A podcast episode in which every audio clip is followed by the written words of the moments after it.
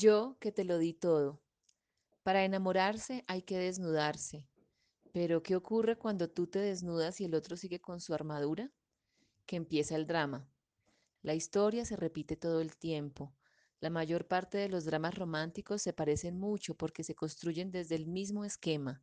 Ella se entrega por completo, espera a ver si él hace lo mismo. Cuando comprueba que él no se da en la misma medida, se siente frustrada y dolida y le reprocha amarga o furiosamente al otro que ella se sacrificó, renunció, se dio toda, se volcó en la relación y él no. Ella fue fiel y monógama, él no.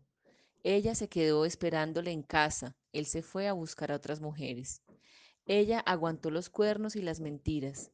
Él vivió la vida como le dio la gana. Ella dejó su proyecto de vida. Él nunca lo haría. Ella es la buena, él es el malo. Ella es la víctima, él el victimario. La pregunta es, ¿por qué las mujeres nos entregamos por completo cuando nos enamoramos? ¿Por qué no dosificamos un poco para ver si el otro tiene las mismas ganas que nosotras? ¿Por qué a pesar de no ser correspondidas seguimos de rodillas dando y dando sin parar? Creo que a la mayor parte de las mujeres nos han educado para amar de un modo total y absoluto. En lugar de bebernos la botella a chupitos, nos la bebemos entera y nos emborrachamos de amor creyendo que así alcanzaremos el paraíso. Cuando vemos que no hay paraíso ni recompensa, sentimos una enorme frustración y un grandísimo dolor y nos sentimos engañadas. Pero, ¿podríamos intentar evitarlo? ¿Se puede amar sin volverse loca de amor y sin dar tanto? Darlo todo es una estrategia para que la otra persona lo dé todo también. Es una forma de invitar a la otra persona a desnudarse por completo, a darte información, a mostrar sus intimidades. Una manera de exigirle que se abra en canal como tú lo haces y que se exponga y sea tan vulnerable como tú lo eres.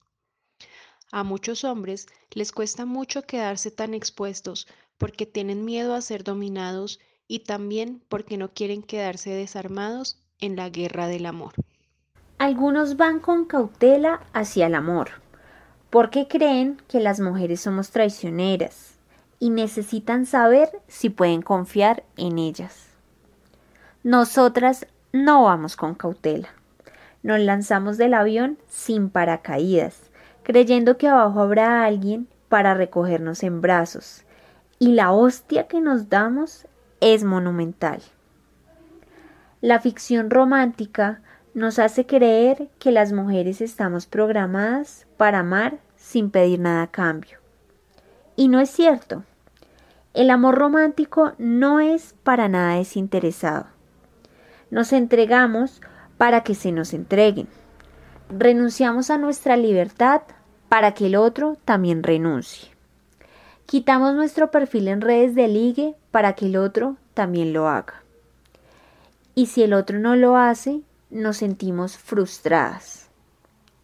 Creo que es porque nos cuesta entender que la pareja es un baile entre dos y que tú no puedes estar bailando música punky como si estuvieras endemoniada mientras el otro escucha el canto de los pajaritos del bosque. Para no pisar al otro cuando bailamos, hay que sincronizar el ritmo, la velocidad y la intensidad.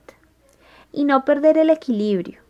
Si las dos personas no tienen las mismas ganas de abrirse y de compartir, la cosa no funciona.